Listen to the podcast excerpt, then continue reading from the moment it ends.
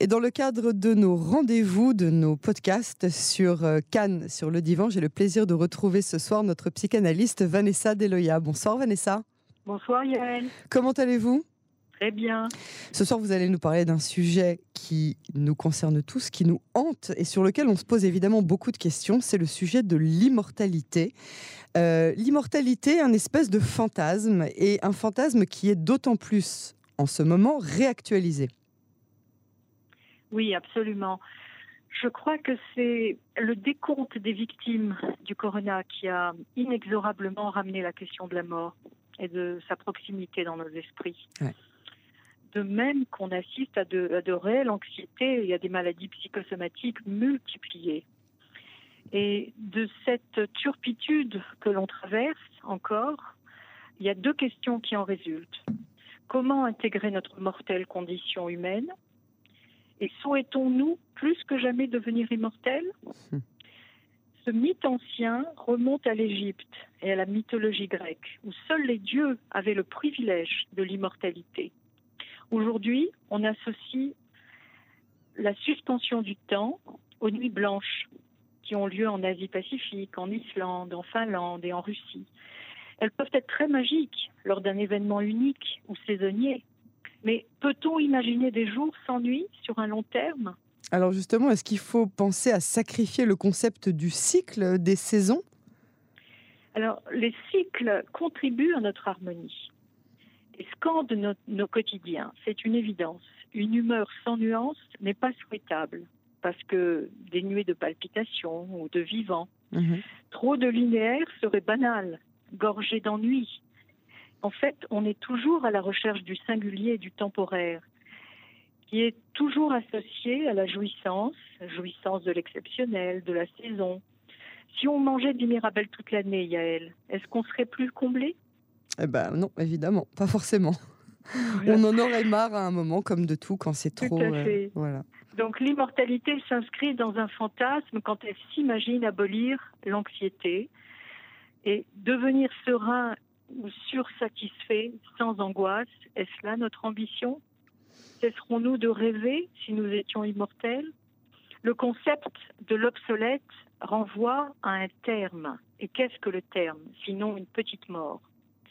Certains répliqueront si j'étais immortel, je pourrais achever ma recherche, finir mon travail, être sans pression, je pourrais atteindre la sagesse, l'illumination, disposer de tout mon temps, repousser les barrières de la finitude humaine.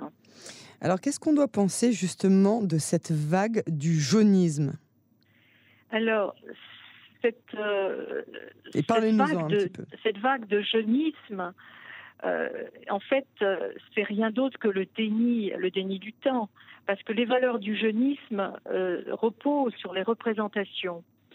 et la représentation refuse la limite associée à un frein on est, on est dans le keep going, le keep going américain qui n'est euh, rien d'autre qu'un maintien, qui refuse toute détérioration du corps. Et en fait, c'est un idéal à imiter, sans répit. En Italie et aux États-Unis, par exemple, euh, et maintenant de plus en plus ailleurs, les femmes fécondent après la ménopause. Les limites du corps sont repoussées.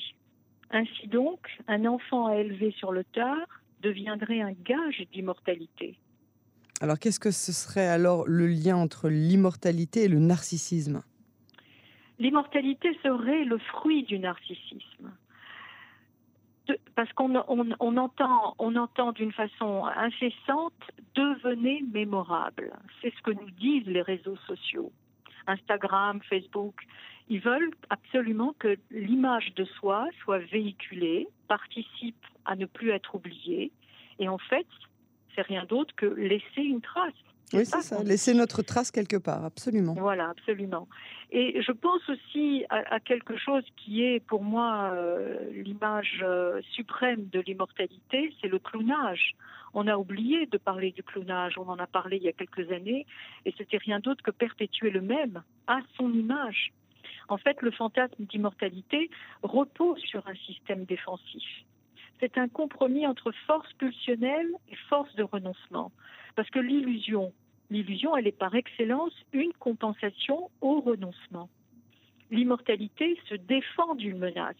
En cette période de grande vulnérabilité, euh, on constate, avec les deuils qui pullulent, qu'on brandit ce joker de l'immortalité, vu que notre propre mort est irreprésentable.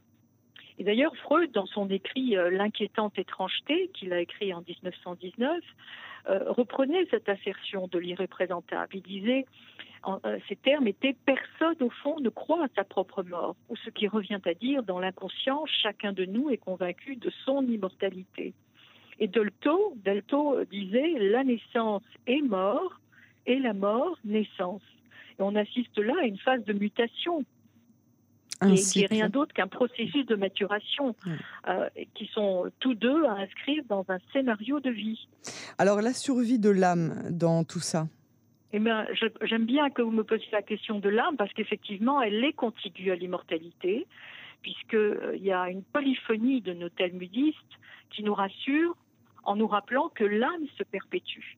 Le tselem Elohim, ok, Elohim, émane de l'infini, du Ensof. Notre tradition juive soutient que le souffle divin est insufflé dans les narines de tout être humain. C'est donc une essence indivisible. L'âme est une étincelle d'origine divine et elle possède un caractère d'éternité. Le corps, tant qu'il n'est pas mis sous terre, on le sait, perdure une âme qui flotte, qui voit, qui entend, et qui procède à des voyages pendant les douze premiers mois après le décès. Notre culture nous a enseigné que ceux qui naissent finiront par mourir. La tradition nous prépare au ni-ni, ni peur ni angoisse devant la mort. C'est en fait une étape de transition, rien d'autre qu'une étape de transition. La, la vie, vous voulez dire, est une étape de transition? Non, je veux dire, la mort est aussi la vie par rapport à la mort, absolument, puisque c'est un, c'est un fonctionnement binaire. L'un ne va pas sans l'autre. Voilà. Parce qu'on on parle de dédramatisation qui ne réduit en rien la, douleur des vivants, qui sont séparés par des êtres aimés. Et, mais nos maîtres nous recommandent avec ferveur de retourner vers Dieu un jour avant sa propre mort. Comment peut-on savoir quel est le jour de sa propre mort? Donc chaque jour peut être le dernier, mais il faut le vivre sans, sans drame, avec, euh, avec dérision, et, et, autant s'engager euh, sereinement euh, à effectuer ce retour vers Dieu, à chacun sa manière évidemment, mais rappelons que le Talmud compare le décès d'une personne à un rouleau de Torah brûlé dire combien euh, c'est important. Je dire, euh, Mais alors, si dans un sens le judaïsme nous, nous, demande de, de, faire très attention à nous, de toujours cultiver le culte de la vie, que par exemple, euh, on doit transgresser Shabbat s'il s'agit de sauver une vie. Mais d'un autre côté, essaye de, comme vous le disiez tout à l'heure, de nous faire dédramatiser euh, la mort en nous faisant comprendre que c'est un processus biologique, que toute chose qui naît doit un jour mourir, et puis que nous euh, passerons à un autre monde après cette mort, et qu'effectivement ce n'est qu'une transition. Alors où est l'équilibre entre les deux? Ben, L'équilibre, déjà, d'abord, on, parle de, vie au pluriel, on dit les chaim. Oui. Et le plus beau défi à la mort dans le judaïsme consisterait à reconnaître que nos pensées nous survivront. Et c'est là la question de la transmission l'importance de la transmission qui nous perpétue au travers de nos enfants et ou de nos disciples. Et c'est un plaisir, c'est une gratitude que cette chaîne de l'Alliance. Hein, faire passer une clairvoyance, faire passer un savoir, une tradition, une éthique. L'essence de l'humain ne réside pas en ses limites, mais mhm. en sa capacité à les dépasser. Ça, on le sait. Et Socrate, quand il disait philosopher, c'est apprendre à mourir, euh, il, ne nous disait rien d'autre que, que doter la crainte de la mort. Donc nous sommes tous en transit et le voyage mérite d'être parcouru. Mais vivre avec cette certitude qui nous emplit d'équilibre, c'est la certitude d'être entre la conscience de la mort et l'héroïsme de la joie. Et le chassidisme a toute sa place là, avec l'héroïsme de la joie. Donc cette dérision, elle est salutaire. Et il faut considérer que mourir en philosophe est un événement heureux tout comme d'ailleurs dans beaucoup de, de, civilisations dans le monde. Hein. J'ai assisté à des, à des enterrements en Afrique où il s'agit de danse et de chant. On accompagne le mort sans tristesse. Bien sûr. Vers sa et en Inde, et en Inde, vous voyez euh, comment ça se passe en Inde, ils s'habillent de blanc. Voilà. Dans le. Oui, absolument. Donc voilà. Comme quoi, tout est aussi une question de, comment notre culture, effectivement, notre culture occidentale nous pousse à, à ce désir d'immortalité, par certainement, comme vous l'avez euh, énoncé, par narcissisme, parce qu'on est trop bien pour mourir, parce qu'on veut être des semi-dieux, parce que, euh, parce que la mort, ça fait trop peur pour qu'on essaye euh, de, de voir derrière. Et parce qu'on ne peut pas considérer aussi l'effritement et, la, et, la, et, et la, moisissure et la, pourriture, parce que la mort est quand même associée à l'idée de la pourriture. Du corps. De la décomposition. Du corps. Absolument. Oui. Absolument. Mais ça, c'est matériel. D'accord. Absolument. Mais c'est aussi, c'est rattaché quand même à l'image de soi. Oui, c'est vrai. Qui, euh, qui s'échappe de nous. Donc en tout cas, on est d'accord que, euh, que la mort, euh, n'est, la mort n'est, est bien autre chose que cela.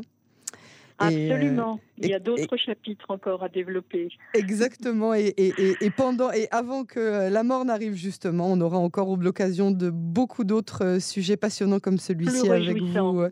Et, c'est pas mal réjouissant aussi, je trouve, de, parler de mort ou d'immortalité. Bien au contraire, c'est doit être tout sauf un tabou.